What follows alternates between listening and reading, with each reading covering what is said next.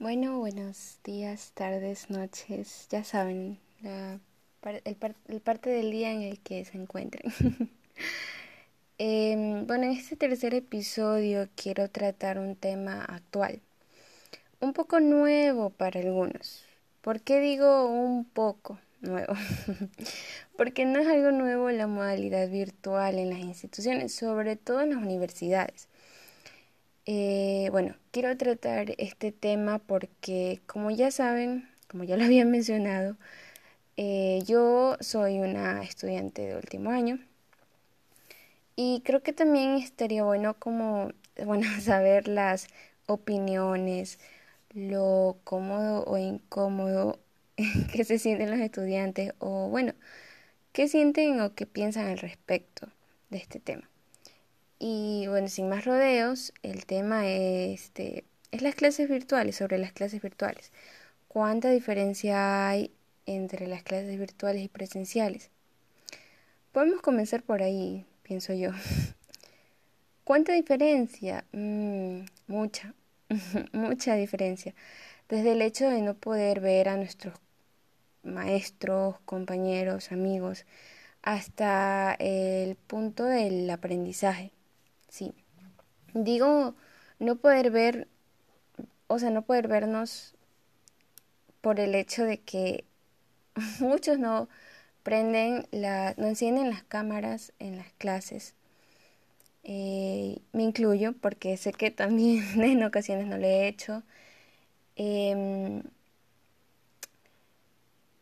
hablamos de, no, no solo de no poder vernos, sino no poder interactuar, eh, no poder, mm, como, por ejemplo, en las exposiciones. Uno no, no puede desenvolverse, no es lo mismo eh, exponer frente a tus compañeros, frente a tus maestros, que exponer frente a una computadora.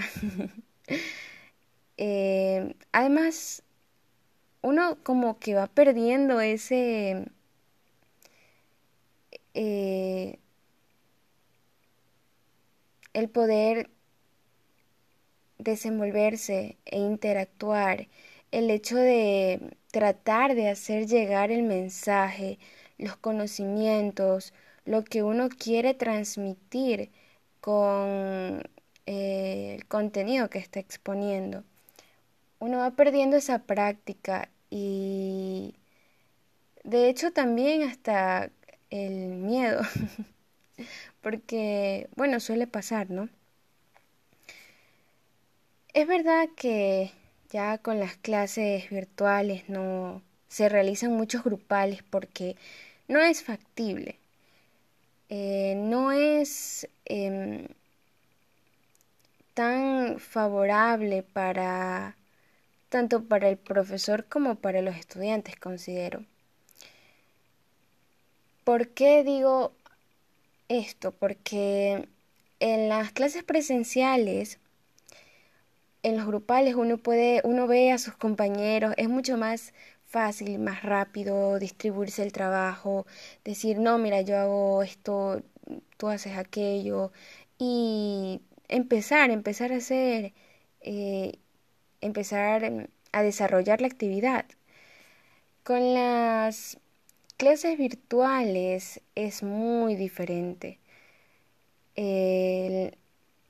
ya sea por Zoom o por Teams, cuando se realizan las secciones grupales, no es lo mismo porque uno se demora más mientras que se deciden hablar y cuando uno habla, los otros empiezan a hablar.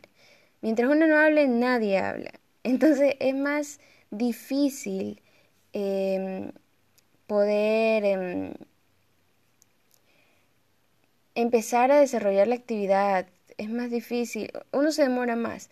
Es verdad que tiene luego más tiempo para poder seguir la, con la actividad. Y bueno, de esta manera también tenemos eh, el acceso más rápido a la información porque tenemos nuestras computadoras, tenemos internet. En las clases presenciales sí era diferente porque ahí teníamos que estar buscando con libros. es verdad, sí teníamos una biblioteca, pero no era como que todos tenían, poseían su propio material, instrumento. Y bueno, otro punto también es la participación en las clases. Creo que ese es un punto eh, que va en contra del estudiante en este, en este caso, de las clases virtuales. Les desfavorece porque, primero, los docentes no se van a poner a nombrar a todos los estudiantes. Eh, segundo, no todos los estudiantes ingresan en clases. Hay unos que se las saltan, otros que no ingresan para nada.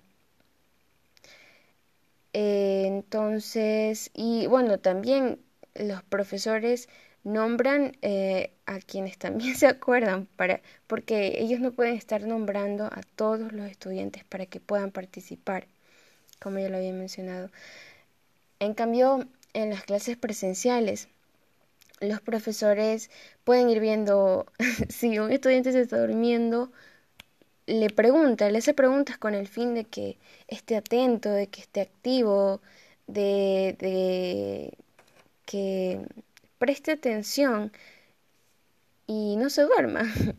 Pero pues en las clases virtuales no se sabe si es que ese estudiante está durmiendo o no. Entonces, ah, y por último, eh, el tema del aprendizaje.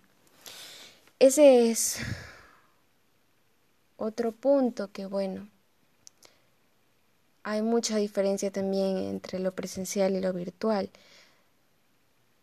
considero yo que es mejor, uno capta más rápido cuando está en lo presencial que en lo virtual. ¿Por qué? Porque uno quiera o no, quiera o no, se distrae. Con lo que sea se distrae. Que si no es con el celular, que si no es con alguna bulla que hay en tu casa, que si no es con el perro que está aquí, que está allá, que si no es tu hermanito, tu hermanita, o nos mandan a hacer alguna cosa la mamá y papá, cosas así, porque suelen pasar, suelen pasar. Entonces uno se distrae y se pierde y no presta atención y se perdió y ya no sabe cómo resolver el ejercicio, ya no sabe cómo, en qué se quedó entonces no es lo mismo. Eh, creo que es como, bueno, te dieron la clase, por alguna cosa te distraíste, te distraíste, no, no prestaste atención y toca repasar ponerte a ver videos, ponerte a leer más para poder entenderlo. Sí, y eso sí es que el estudiante lo hace. Porque hay estudiantes que también, no sé, la parte de, de la motivación es como se les ya les da un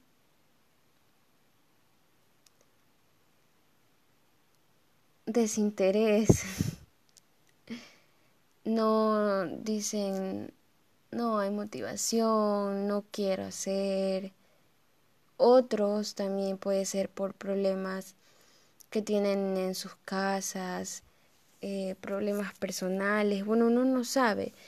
La depresión, que fue un tema que se habló en el anterior episodio. Entonces, todo eso afecta eh, a la parte del aprendizaje en esta modalidad. Entonces, lo que, bueno, como recomendación, es que tratemos, de verdad, tratemos de no distraernos. Es decir, estamos en clases ahorita. Por eso también tenemos los recesos para descansar un rato. Eh, bueno, si tienes que hacer una cosa, bueno, vas y la haces en el receso porque hay que tratar de estar más concentrados. Pues no los colegios no hacen esto porque quieren. hacen esto porque es necesario, por la situación por la que estamos pasando. Entonces, hay que tratar, hay que intentar de concentrarnos, de poner de nuestra parte también, porque esto eh, es algo que, que nosotros también debemos de hacer, poner de nuestra parte. Y pues eso, espero eh, volver a un nuevo episodio, traer algo nuevo e interesante. Y bueno, hasta aquí llegamos.